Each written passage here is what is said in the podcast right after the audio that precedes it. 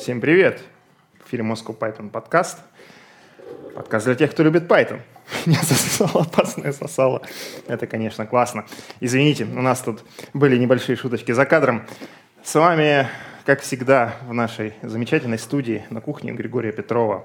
Валентин Домбровский, сооснователь Python и Labs. Григорий Петров, а, деврел компании Evron, евангелист Python.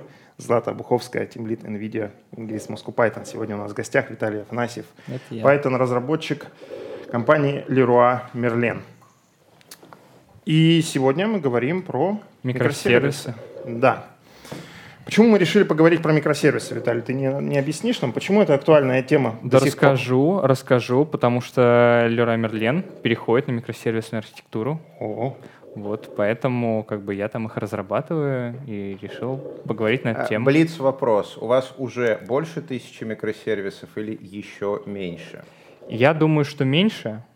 И э, они так распределены, что не все друг с другом общаются, и большие части еще вроде это ядро монолитное, там ERP, CRM, там, на Java. Через некоторое время вас ждет сюрприз. Ну, расскажи тогда, может быть, немножко про историю вопроса, как бы с чего все начиналось э, и почему решили, собственно, перейти на микросервисную архитектуру. Mm, ну, я расскажу, наверное, свое мнение. Mm-hmm. Лерой Мерлен не знаю, почему так решил. Ну, наверное, потому что это модно, как минимум.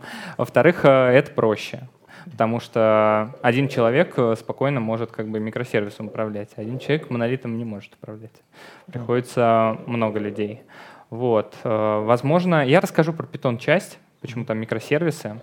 У нас много очень дата-сайентистов, целый отдел даты.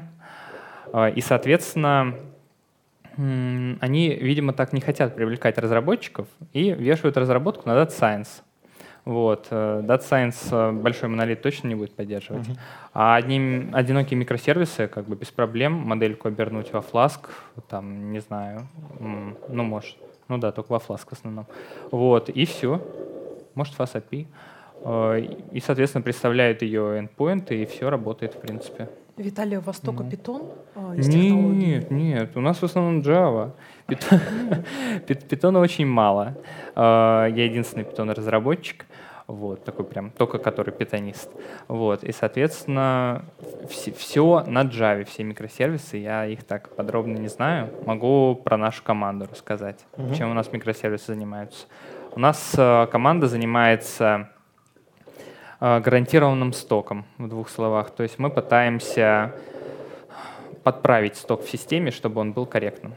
Вот, заставляем людей пересчитывать, разные эвристики накручиваем, разные а, модели. Блиц вопрос для да. людей, которые не являются специалистами в доменной области. Вот я, например, на протяжении лет угу. в Leroy Merlin покупал но много каких-то вещей для дома. No. Собственно говоря, вот тут вот столик купленный в Leroy Merlin. Тут рядом, кстати, тут, у тебя. Да, рядом Leroy Merlin. А я не знаю, что такое сток.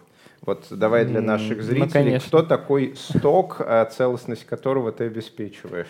Ну, это наличие товара на складах просто. Угу. Вот. Это и есть сток. Соответственно, когда на сайте одна-две штуки, как бы, и когда человек делает заказ э, на эту штуку, ее начнут собирать э, через час, через два в лучшем mm-hmm. случае. Соответственно, этот товар кто-то может купить, и, и вы останетесь без этого товара, будет очень печально. Mm-hmm. Ну-ка, ну-ка, ну-ка, вечер перестает быть да, темным. На самом это деле, не вечер. Как это все организовано? Да, как, как все организовано? Ну, в общем, Ух, много всего, много всего. У нас четыре основных сервиса, которые состоят из нескольких маленьких микросервисов. Вот. Один у нас ML, которая корректирует сток, то есть предсказывает, будет ли он достоверный или нет. Вот. Потом э, один сервис, который... Один сервис — это API, которая выставляет задание на пересчет и э, общается, соответственно, с людьми, ну, через фронт, э, заставляет их пересчитывать товар. Угу. Вот. Они, соответственно, делают коррекцию и посылают обратно, сколько все-таки угу. реальный сток. Один сервис как раз для этой опишки генерирует задания. Э, вот. Это уже движок бизнес-логики. Соответственно, вся бизнес-логика написана на SQL. Вот, а там на самом деле на питоне только часть, которая берет там по расписанию такие технические вещи, угу. вот, бизнес-логика вся на SQL. И применяет этот же SQL к той же базе угу. данных. А еще один а, да. блиц-вопрос, э, тоже, наверное, будет э, любопытен нашим слушателям. Смотри, вот я человек, который никогда не занимался складским учетом. Угу. Да? Но в моей картине мира есть какой-то очень простой склад, где нет никакой автоматизации и содержимое которого просто время от времени времени пересчитывается и вносится в CRM-ку. И есть а, более-менее автоматизированный склад, а, где ты просто, когда туда что-то кладешь, например, товары, ты их там сканером штрих-кода говоришь, вот я туда положил угу. коробочку. И в системе указано, что вот коробочка на складе есть. А далее, когда ты а, что-то со склада хочешь забрать, угу. ты сперва на своем терминале нажимаешь кнопку «Окей, я это продаю» и на складе становится на одну коробочку меньше, а далее ты приходишь со сканером и забираешь коробочку. Вот, то есть сканер выступает в роли такой транзакционной базы данных, склад выступает в роли mm-hmm. транзакционной базы данных, он всегда точно знает, сколько на нем есть товара, никаких проблем нет. Вот, а почему такая наивная система не работает и зачем нужно ML, чтобы предсказывать количество товара на складе? То есть вот штука, а. которая взрывает мою голову. Это и самая главная проблема, которой занимается наша команда. Жги. Соответственно... Я тебе даже пока кофейку налью. А, полкружечки. Есть три типа потерь. Вот. Первое, по-моему, это определенные потери.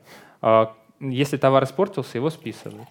Вот. Вторая потеря — это кража, а третья угу. — неизвестные потери. Угу. Вот. И, соответственно, их надо обнаруживать, э, и не всегда это вовремя обнаруживается. Угу. Например, э, числится одна штука на складе, но товар испорчен, его не будут доставлять. Угу. Это вот первый тип. Второй, его украли, а числится в системе единиц. А третий неизвестная, ну, разные причины еще могут быть. Могут завалиться за шкаф. Ты просто система... А, вот, и про автоматизацию. Все хорошо, когда собираются автоматизированного склада. Там, по идее, и спереть ничего не могут, и э, завалиться тоже нет. А, вот. Но часть доставок собирается из магазина, угу. а там это все происходит. Угу. Так что нельзя так полностью все автоматизировать. Как раз. Угу. Вот Виталий, расскажи угу. историческую вот ретроспективу, как вообще получилось вот ваш отдел на Python, он угу. как будто бы островок в море Java, и а, да. как это было с самого начала? Сейчас расскажу примерно. А, то есть поставилась проблема, а, соответственно, генеральными директорами, там, заместителями, что мы теряем очень много товара по неизвестным причинам, и очень часто в системе некорректный сток. Угу. Это как бы огромные потери для компании. Вот. Нужно что-то с этим делать. Соответственно, организовали команду, а, набрали туда аналитиков. Они начали выяснять, выяснять, выяснять, выяснять, э, даже что-то писать на Python. А, вот. И потом как-то это все переросло в то, что нужно уже API-шку выставлять, уже все как бы в прод катить. Вот, позвали меня. По идее, такая система. Mm. Логично. Python, как бы сказать, э, само, само зародился, да, исходя из, из, из, из потребностей и... аналитики, да, да, фактически. А, это интересно на самом деле, потому что ты упомянул, что вы монолит а, переписываете на э, микросервис. Это сама компания, вот, не совсем наша команда. А, вот, ага. да, это, это джависты занимаются, там, Core, по-моему, они хотят пилить, но я там то есть они с Java переписывают на Java или с Java ну, по идее, да. По идее, да. Ну, Нет, ладно, зато потом э, кусочки микросервиса можно будет переписывать да, на Python, конечно. на Гошечке, на Растике, не к ночью будет сказано, и других интересных языках программирования. Еще скажи на эликсире. Нет. Не скажу. Если вы зайдете на сайт evron.com, то вы увидите там а, интервью, которое кто-то брал у автора эликсира из Бразилии. Там в целом все, что я хочу сказать про эликсир. Больше я о нем ничего сказать Очень не хочу. Очень интересно, Гриш, я не читала, но обязательно почитаю. Нужно вообще знать нашу официальную позицию по отношению к я бы сказала, маргинальным технологиям. А, я это сказала на камеру. Ну ладно. Возвращаясь э, к теме, так сказать, основной, которая у нас, да. по крайней мере, была заявлена как основной теме микросервисов. Mm-hmm. Так, ты рассказал Ну, немножко, как да, все примерно. устроено. Э, В итоге, как э, работаете с бизнес-логикой в этом случае? Вот. А, У нас э, как раз движок, который отвечает за бизнес-логику, он использует а, один из предложенных типов мной. Вот. Ну, тогда он был единственный. А, Хранить ее на SQL. Мгм. А, Почему решили именно так? Во-первых, SQL знают все. Мгм. Аналитики, даже продукт оунер можно попробовать а, заставить получить. А, Также и разработчики все. То есть кто угодно придет и подправит эту бизнес-логику. А как бы если я в питоне, все будут э, меня дергать постоянно, Виталий, поправь тут, поправь тут, это чиселка. Где-то надо что-то хранить. А может новую какую-то фичу, новый фильтр прикрутить. Это уже не циферку, это уже надо код писать. Ну вот, поэтому как бы решили в SQL, сейчас он уже разросся до больших размеров. Вот, надеемся, что когда-то он остановится, и в нем можно будет разобраться. Там, в принципе, плюс-минус строго его пишем, комментарии, все как бы по делу. Так что вот. Использование бизнес-логики в SQL — это решение, которое я видел на протяжении последних 20 лет много-много раз. А у него есть какие-то сильные стороны, про которые ты отметил. Например, он абсолютно кроссплатформенный, Мгм. то есть тебе совершенно Максимально. все равно, а, с чего потреблять а, хранимки. А в отличие от языков программирования общего назначения, он небольшой. Ну, реально небольшой, потому что Python, он только выглядит простым. Но если ты начинаешь углубляться в Python и смотреть чужой код, тебе там приходят а, метаклассы, декораторы, абстрактные базы классов. К, к- Ну тебе да, приходит а, очень большой бестиарий хочет с тобой общаться. А Middle не всегда хочет общаться со всем Тем более у них Java в Да, компании. да, тем более у них э, Java. Ну, в Java тоже могут прийти декораторы. Это примерно так же страшно. Там еще и дженерики приходят. Там свой отдельный бестиарий. Но на Moscow Python подкасте, я думаю, мы о нем не будем. А давай лучше про бизнес-логику в м, SQL. А, оно относительно быстренькое. вот. А, оно относительно специфицировано, но у такого подхода я видел несколько слабых мест. Давай о них а, поговорим. Значит, а, самое такое большое, наверное, слабое место, которое я видел, это что делать с программистом, когда этой логики становится много. Сейчас я сожру 100 секунд и немножко evaluate on this topic. А что имею в виду, когда я говорю много? Много — это несколько мегабайт. А, Меня как нейрофизиолог-любитель очень люблю рассказывать, что наша рабочая память — это пять э, элементов. Да, у нас, конечно, есть наш бэкграунд, все эти фреймворки, паттерны, которые мы знаем. А, Есть всякие такие смешные штуки, как э, тени в когнитоме, то, о чем мы, например, смотрели вчера, оно же не исчезает мгновенно и без следа. То есть эти пять элементов, они оставляют за собой такой э, след, который исчезает медленно, и он может исчезать там неделями. А тем не менее, когда у нас сотни тысяч строк кода, и мегабайты этого кода, мы не можем просто взять этот код и прочитать. И тут на сцену приходят языки высокого уровня, вроде Python, ну, Java тоже может прийти, но прийти-то не запрещено, и сказать, эгегегей, я, как язык высокого уровня, предлагаю вам решение для проблемы сложности, я предлагаю абстракции. Я предлагаю делить ваш код на функции, классы, методы, пэкэджи, модули, запихивать его в э, декораторы, запихивать его в миксины. Вот у вас огромнейший ассортимент, как вы можете его разложить по коробочкам и сгруппировать по 5. И в результате ты смотришь на какие-нибудь сорцы, ну не знаю, джанги, их там тоже несколько мегабайт, но при этом а, крупнозернисто Django выглядит как 5 элементов. Ты заходишь в какую-нибудь а, ее часть, а там тоже 5 элементов. То есть куда бы ты ни зашел, тебя окружает в целом 5 элементов, и ты можешь как-то ориентироваться. А вот что вы делаете, когда у вас вот SQL, SQL, SQL, такие поля похожего друг на друга а, SQL? Вот там возникают сложности. Я знаю какие-то ответы, но вот э, что выбираете вы? Есть у меня несколько догадок, пока, слава богу, не разрослось э, до такого размера. Обязательно, разрастется. обязательно разрастется. Я верю, что вас да. ждет большой успех и много бизнес-логики. Продолжаем. Вот. А, в общем, есть э, несколько задумок на эту тему. Первое — это можно все спихнуть на аналитиков и сказать, что ну это же бизнес-логика, ребят. Ну, такое. Такое. Вот, э, да, это не очень, конечно, вариант. Другое дело, если бизнес-логика настолько огромная, что как бы ну, несложно разбираться, это уже какой-то монолит на SQL. Угу. Его надо пилить на микросервисы. То, то, то есть у вас микросервисы не просто там а, Java с Python коммуницируют, у вас SQL коммуницирует ну, блин, с SQL. Если там... Нет, нет, я серьезно. Ну, ну может. А, Во-первых, это красиво. А, да, красиво. Это, это необычно, как минимум. Я просто вот э, так сходу сложно представить, что за бизнес-логика, который там, условно говоря, 10 тысяч, 20 тысяч строк кода на SQL, явно она выполняет много функций. А, Мне не, почему-то так кажется. Да, не каждый конкретно, а все вместе. То есть а, один менеджер вместе? пришел, mm. у него 5 строчек, mm-hmm. другой менеджер пришел, у него 5 строчек. На протяжении 10 лет пришло 7 тысяч менеджеров, и у нас получилось четверть миллиона строчек. Ну вот у нас аналогичная ситуация. У нас много хранимок, правда, не в MySQL, а еще хуже, в MSSQL. Ой.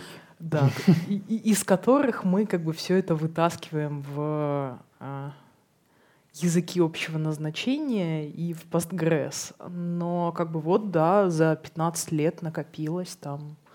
А, мы решили из SQL сходить в опишку и начали ходить из SQL в опишки. Это стало нормой. Стрёмно звучит. Ну... Не, э, и вот Гриш сказал, что да, набежит типа код, э, набежит. каждый мен. Тут, я считаю, надо его постоянно за ним следить, угу. постоянно рефакторить, постоянно где-то делать пометки, что добавлено, ну, может, концептуальные бизнес-правила вот, э, крупные. И, соответственно, все чистить. Если что-то непонятно, соответственно, в этом надо быстренько разбираться, и все. Если это ну, непонятно, и в этом не разобраться, блин, ну это зашквар. Это все, время утекло. Способов э, Виталий, обязательно расскажи про ваш успех через несколько лет. Я помню, была какая-то громкая статья на Хабре про то, что ребята решили тоже переносить всю логику в SQL. Что-то не помню, как, какая компания, год-полтора назад было. По-моему, это Lingua Leo. Да, да, да, да. Да, да. Вот, и помню, что-то там прям. Прям вообще там. Бомбило, да. Бомбило. Причем было... там же, там же, по-моему, было именно, да, что пришел новый техдир, и типа да, всех там, значит, да, кто там да, что-то да, до этого делал, Идеологическая погнал, война, то есть полностью все против всех, и как да. бы, может быть,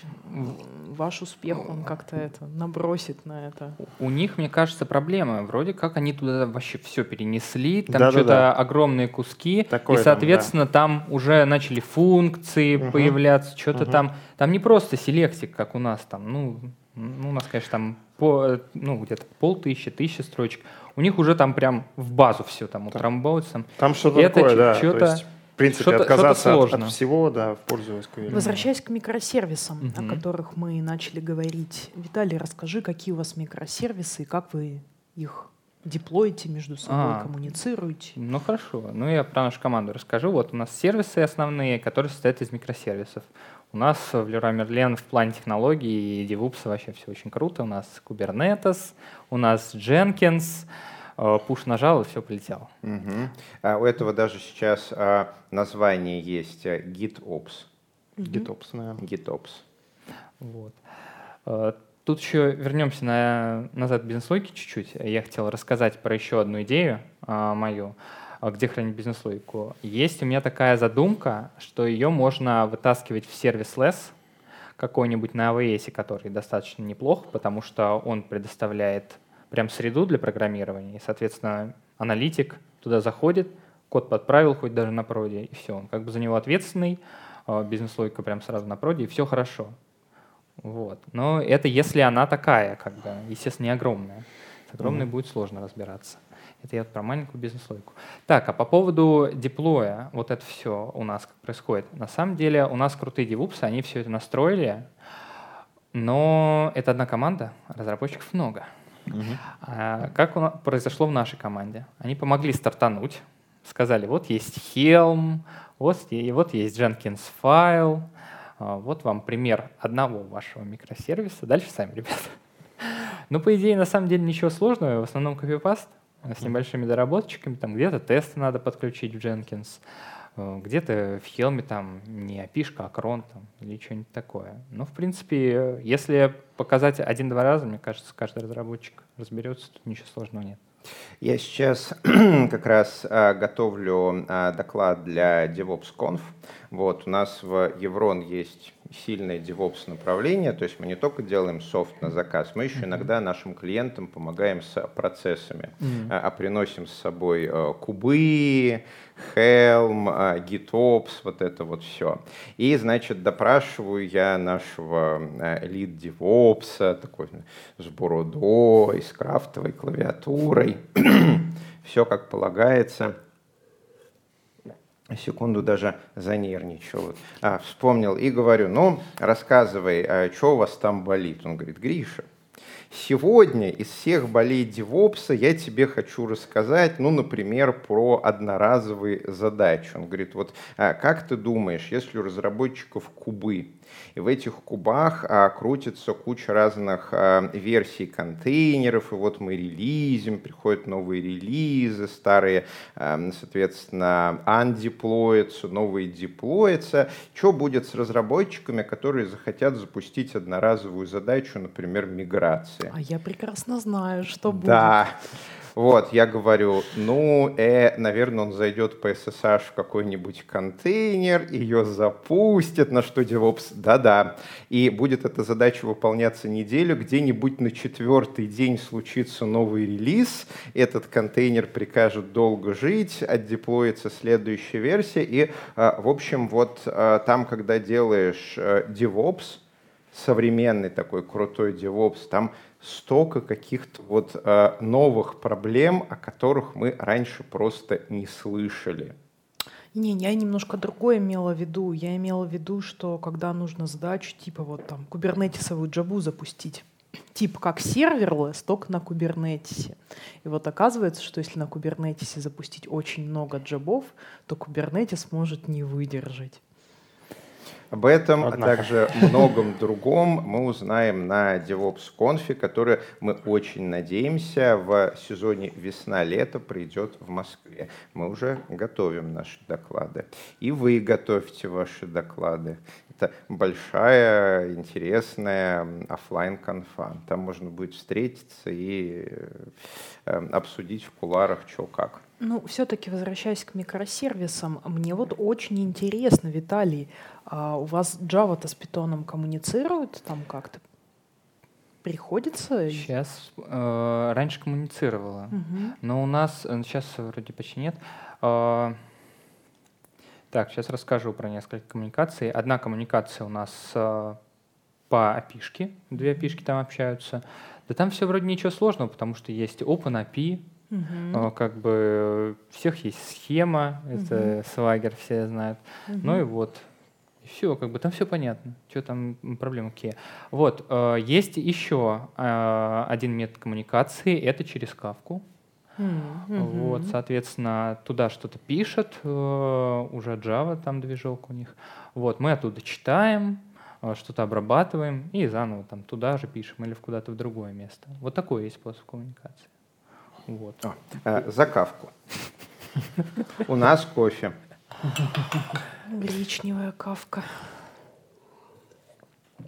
А тут мы медленно подходим к проблеме очередей. Да, вот. да. Э, набил я шишек, конечно, на этой теме. Рассказывай. Сейчас расскажу. В общем, что мне не нравится в кавке, да и вообще, наверное, в очередах. Ой, относительно новая такая штука, это все кавка. Вот, и мне кажется, она еще не совсем доделана. Вот, потому что у опишек все хорошо. Когда появились вот это OpenAPI, все там и верификации там туда встраивают, там коды ответа, есть HTTP протокол. Кроме одного. Ну ладно, все потом хорошо, расскажешь. кроме вот. одного. Э, в общем, все понятно, все просто, запрос-ответ, Никаких проблем. Кроме Ну, одного. Хорошо. А, Вот. а, У Кавки немножечко посложнее система. Туда просто так вот записать и думать, что все хорошо, не получится. А, Что может быть? А, Во-первых, есть э, типы подтверждений, как я тут недавно прочитал. Мгм. Значит, мы пишем в Кавку, во-первых. Мы можем поставить у продюсера подтверждение, Мгм. можем не ставить. Можем поставить, чтобы там на все брокеры, что ли, или реплики, они называются реплики, перекинулось, оно все задублировалось, и все было хорошо. В общем, это только одна проблема, их миллион. Вот. А, Нет даже кодов ответ. Все хорошо записалось. Что у нас произошло в команде интересное? Вот. а, Мы вроде писали, и вроде все хорошо. Вроде бы даже без подтверждения. Я, правда, точно не уверен. Не, не лез в фреймворка, оставил это на дефолтных значениях, видимо, зря. Вот. А, В итоге, что делала Java? Она оттуда вынимала, э, но верификации схем-то нет, как у HTTP. HTTP сразу скажет, невалидная схема, до свидания, ты что-то не то прислал. А у нас такое произошло, что не оказалось микросекунд в одном поле. Java не смог распознать такое сообщение, к сожалению. Вот. И что делать? Э, Кому ответ отправлять, что все плохо? Некому. Кто туда записал в эту очередь? Кто знает? Вот. И, соответственно, все складывалось э, в очередь с плохими сообщениями. Тут вот как раз э, микросервисные проблемы возникают. Нужно мониторить эту очередь, Мгм. нужно алертинг на эту очередь. Мгм. Но что-то кто- кто-то, видимо, забыл повесить. И это все обнаружилось очень не скоро. Поэтому, соответственно, движок, который закрыт полностью от пользователей, там, продюсер-консюмер, соответственно, не работал какое-то время. Вот это прям глобальная проблема, которая меня поразила. Блин, А в вашей команде вот эти девопсы, которые научили вас хельму и Мгм. прочей черной магии, они вам ну, не предоставляют какие-то алерты, то есть вы все сами. э, это уже не DevOps у нас занимается. У нас есть отдельная команда Observability. Э, Они у нас владеют такой технологией, как OpsGenie. Вот, не слышали? Нет, расскажи, Ух, пожалуйста. Такая сложная технология. Они как раз правильно умеют обрабатывать алерт. Э, Там это все настраивается. Кому звонить, во сколько, расписание дежурств, в какой команде перекинуть. Там может быть такой, что алерт пойдет вот по цепочке, вот так, и там прилетит какой-нибудь команде, которая вообще не связана. Это огромный движок э, с веб-интерфейсом, там все плюс-минус можно настроить. Вот, они занимаются вот этой темой. А, а вот алертинкой, графаной, прометеусом, там, кибаной, э, и, соответственно, туда накручивается алертинг, это отдали на откуп разрабам. Ну, могут им немножко помочь там, и девупсы, может, могут помочь, но я, в принципе, сам разобрался. И у нас вот как-то так работает. Очень интересно про вот эту команду, которая настраивает, настраивает цепочки реагирования там на эти алерты, потому что, казалось бы, это люди, которые должны хорошо понимать специфику работы вашей команды. Э, Они помогают разобраться в этом инструменте. Ага. И, соответственно, проконтролировать, что им правильно пользуются. Вот. А уже, соответственно, какие, говорят, какие алерты вам нужны, спрашивают, что вам нужно. Вот, и, соответственно, как бы являются, так скажем, консультантами. То есть, по идее, эту цепочку должны настраивать, ну, как бы вы сами, разработчики, там, не знаю, какой-то, может, ваш менеджер. Мен- менеджер, может, э, техлит. сказать.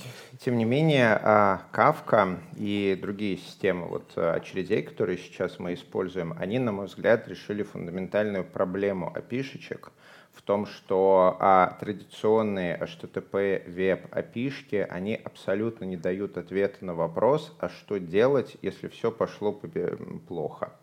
А, потому что, смотрите, опишки замечательно работают, пока а, клиент, нет, не так, а пока, Получа- получатель, да, наверное. пока а, получатель успевает обрабатывать все запросы, и пока никто не сломался. А дальше, смотрите, если получатель не успевает обрабатывать все запросы, то в какой-то момент у нас сервер просто отказывает. То есть мы получаем Ну да. алерт, алерт, алерт, ничего не работает. 500, Все, да, да, летят. оно Мгм. 500 И Мгм. хорошо, если это 500 это какой-нибудь front page порнхаба. Но по 500 по 500 ты успокоится. Хуже, если это какая-то внутренняя система, которая, например, а, Э, убирает и добавляет э, товары на склад. Если она пятисотит, у нас да, идет э, асин... баг. Да, рассинхрон, и людям не доставляются ну как же столы. Это так порнхабу? Если там сломался блок с рекомендациями, бизнес столько денег потеряет, столько бизнес денег. столько денег потеряет. Второе, а когда мы делаем запрос-ответ, если мы используем API-шечки, и у нас баг произошел на стороне клиента, либо на стороне сервера, то вот эта вот интеракция, она тоже теряется. То есть э, запрос как таковой э, исчезает. В каких-то случаях, если у нас там что-то, что смотрит на пользователей, а, это норм. Но вот во внутренних системах это не норм. И очереди, они как раз, на мой профессиональный взгляд, в первую очередь очередь, в первую очередь, решают эту проблему. То есть они сохраняют интеракцию. И вне зависимости от того, что у нас, например, упал приемник, или у нас приемник не успевает, или у нас э, сломался передатчик. Вот эти вот все интеракции, они не потеряны. И разработчик может прийти и починить. Да, это требует больше кода. Все, что ты рассказывал, это нужно расстраивать, нужно прописывать. А что делать, если приемник не может обработать этот запрос? А что делать, если запрос в неправильном формате? Зато они не теряются. И вот для многих штук а, эта ценность того, что мы не теряем коммуникации, а можем как-то продолжать с ними работать. Если эти коммуникации — это взаимодействие с складом, а, с деньгами, а, с доставками, ну то есть с чем-нибудь, что вот реально надо транзакции обрабатывать оно прям помогает. Помогает, и, на мой взгляд, стоит того, чтобы мы, разработчики, немножко пострадали и понаписали дополнительных сценариев. Гриша, мы вот тут издевались над эликсиром перед а, началом этого подкаста. А... Ничего не помню. А, а между я тем, буду, я буду все а, между тем, эликсир, он, ну ладно, давайте забудем про слово эликсир, давайте вспомним про Ирландку TP, угу. в основе которого там в том числе есть очереди с сообщениями. Да, и сделано это специально для того, чтобы процессы, которые там внутри бегают, не падали, чтобы они гарантированно получали свои сообщения – и в них гарантированно были разные обработчики для разных типов ну, сообщений. Микросервисы 30 лет да. назад. Да. Когда ты 30 лет назад был IT-компанией, у тебя не было Амазона, как сейчас, где ты мог запустить несколько тысяч докер-контейнеров, там какая-нибудь Kafka as a service, база данных as a service. У тебя был какой-нибудь Hewlett Packard Superdome а такой сервер размером в четверть этой комнаты за несколько миллионов долларов, который умеет хорошо запускать, ну, к примеру, Java. Вот. И если ты хотел сделать что-нибудь условно отказоустойчивое, то ты не мог просто запустить свое приложение несколько сотен раз. Там у этого сервера было памяти серии, а, ну не знаю, там 128 мегабайт, и это было очень много. И а, вот эта вот э, система ОТП, Erlang, а, это было, ну, считайте, это была специализированная операционная система, которая на собственном языке может запускать легковесные таски, а, которые могут э, запускаться и крэшиться вне зависимости друг от друга, и обеспечивала некую шину данных между ними. То есть это был современный Amazon 30 лет назад, выполненный как а, рантайм и язык программирования. Но сейчас у нас и есть Amazon. Ты не поверишь, меня, Гриша, из, я... Извините, мне в голову пришел парадокс, что, наверное, Amazon как раз начинался вот с такого. Возможно, да. Я могу тебе привести специфический пример, когда нам все еще нужен такой свой собственный Erlang, и мы не, и мы не можем использовать. Ну, я думаю, что это за рамками нашего подкаста. Давайте лучше про это как-нибудь другой раз поговорим. Серьезно. Заинтриговала. Ну, серьезно, просто мне не хочется отвлекать внимание от Виталия, потому что У меня вот есть он, еще кофе. Да, и он нам рассказывал а, все, как обстоит в Леруа Мерлен, и это очень интересно, интересный опыт. А, еще тут э, дополнить Гриш хотел вот э, по поводу 500. Тут э, может такой момент быть, что, по крайней мере, это предсказуемо. То, что мы знаем, что есть угу. коды ответа, вот их список. Э, как бы нужно знать, что делать на каждый код ответа. У Кавки нет код ответа. А, но ты можешь воспользоваться кавкой для того, чтобы а, построить поверх нее собственную логику да, да, работы с нештатными ситуациями. Ну да, это жесть, а кто говорил, что будет легко. Кстати, а, у меня есть еще один вопрос по поводу бизнес-логики угу. в SQL. Угу. Вот, э, к примеру, если не секрет и не NDA, какую базу данных вы используете? Postgre. Postgres. А, на мой взгляд, большой недостаток а, бизнес-логики в SQL, а, в, SQL mm-hmm. в том, что вот этот вот язык а, по SQL, он не то чтобы очень стандартизированный. И если вы решите перенести хранимые процедурки с Postgres, например, на MS SQL или на Oracle или на еще куда-нибудь. То есть, конечно, вряд ли такое понадобится. Вот если бы у вас был там, не знаю, какой-нибудь другой сервер базы данных, MariaDB, например, то я начал бы рассказывать про историю, как а, а, Олег э, спустится с Эвереста, прибежит и а, предложит вам очень хорошие условия по Postgres Professional. Про Бартунова но, сейчас. Да, да про Бартунова, но, судя по всему, Вдруг, может быть. Олег э, уже прибежал и предложил, поэтому у вас все хорошо. А использование хранимок сильно локает вас на базу данных. Если вдруг вы захотите ее поменять, Mm-mm. М-м. Гриш, вот поэтому мы не используем хранимые процедуры. У нас все в SQL просто, в селекте. А, секунду, то есть, э, ага, вы сильны прям, да, это один из вариантов. Но это прям очень сильно ограничивает, что вы там можете делать. Ну, если прям, да, может какие-то, ну, может что-то случиться, что не сможем, но пока такого не было. Поэтому все хорошо. Вот. Злат, у тебя есть еще вопросы? А, это очень, очень интересная история. Очень интересно посмотреть, что будет через пару лет. Может быть, почитать Пригласим на... через пару лет. Почитать на Хапре, чем это да. все закончилось. Ну, кстати, у нас же будет конференция, так что через пару лет ждем с докладом на конференции. Отлично. Ну, а может и в подкасте еще, еще разок. Хотел еще рассказать про дата-инженеров у нас. Есть время? Давай, Конечно. да, От... еще пять минут. Отлично. Вот, у нас, э, поскольку микросервисы, откуда в базах э, данных оказывается информация, ну, там, какие-то каталоги, может, товары, они же должны у каждого микросервиса быть э, одинаковые. Вот. А микросервисы предполагают, что базы данных-то разные. Соответственно, как у нас сейчас все происходит? У нас все в Greenplum, это прям mm-hmm. хранилище огромное всего.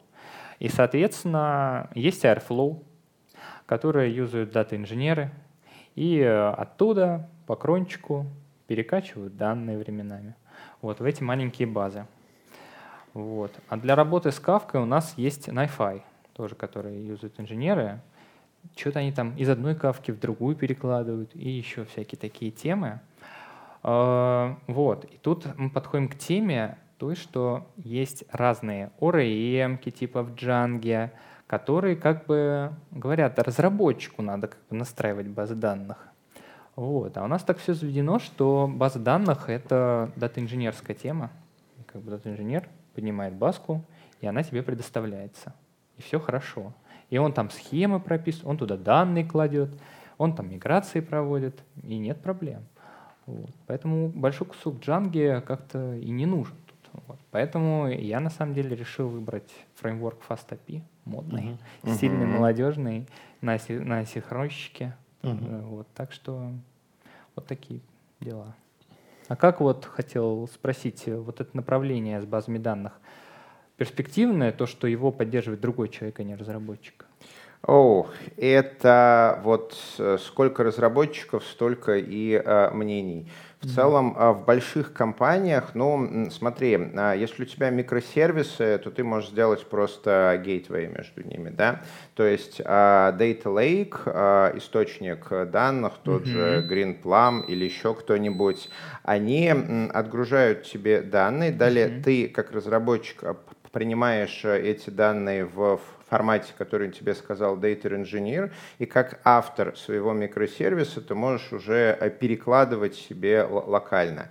Или нет, это уже вопрос к процессам в компании. Mm-hmm. И у всего есть свои плюсы, свои минусы. А плюсы, если ты, как это, full stack, ты делаешь и backend, и работу с базой, и фронтенд, то ты это делаешь довольно быстро, и у тебя нет неожиданности от того, что ты рассинхронизирован с э, другими узкоспециализированными специалистами. Mm-hmm.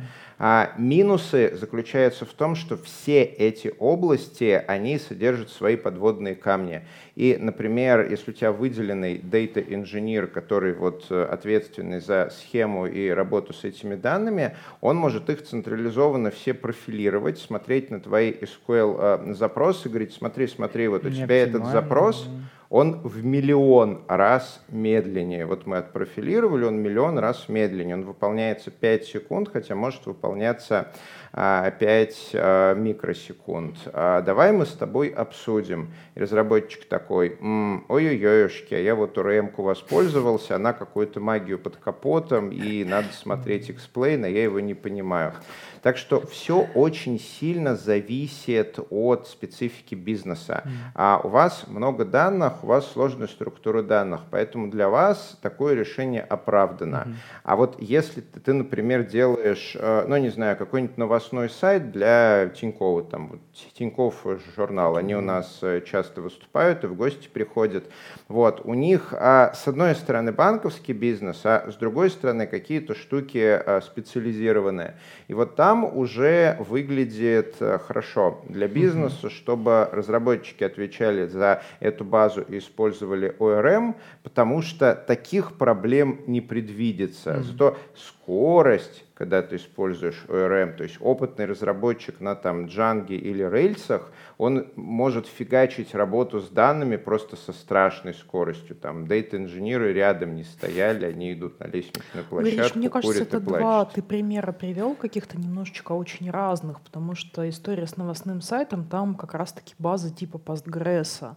А если Data Lake, то Data Lake на Postgres, ну, знаешь... Ну, Не-не-не, ну, Data Lake, он специализированный, Plum и что-нибудь еще. Ну, как бы, да, поэтому это две очень разных истории. Я и... как раз и привел как разные, чтобы показать вот. разные варианты.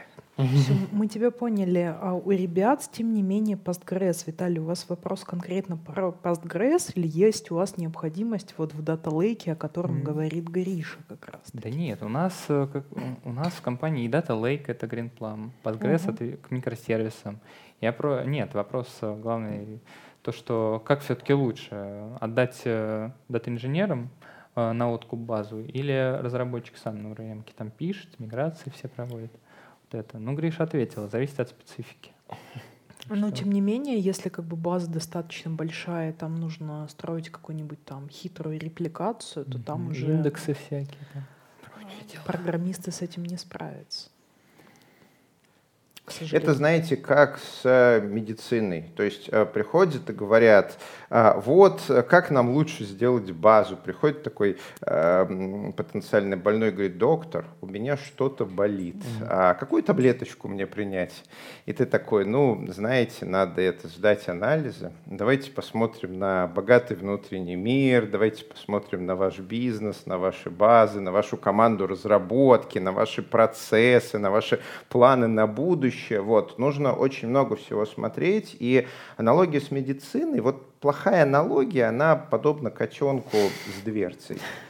И вот аналогия с медициной, она, конечно, некорректна, но она позволяет проиллюстрировать, что когда мы просто обсуждаем сферическое в вакууме, там, а как лучше, мы подобны больному, который говорит, доктор, у меня болит что-то давайте скипнем все э, подробности, вы мне просто выпишите правильную таблетку. И доктор, ну нет, я не могу тебе выписать правильную таблетку. Возможно, тебе и не таблетка нужна, а, например, а, а, сиропчик или хирургическое вмешательство. А также и тут, для компании, у которой большой вот этот вот, вот сток и нужно с ним работать. Дата-инженеры решают. Хипстерский стартап, который больше про социальные коммуникации, им скорость фигачения очень важна. И каждый раз нужно смотреть по месту и на множество разных факторов. Знаете, вот есть такая работа терапевт. А в программировании есть э, такая работа, как технический директор. Вот он приходит и диагноз ставит. Понятно. Что ж, на этой позитивной ноте, как говорится, да.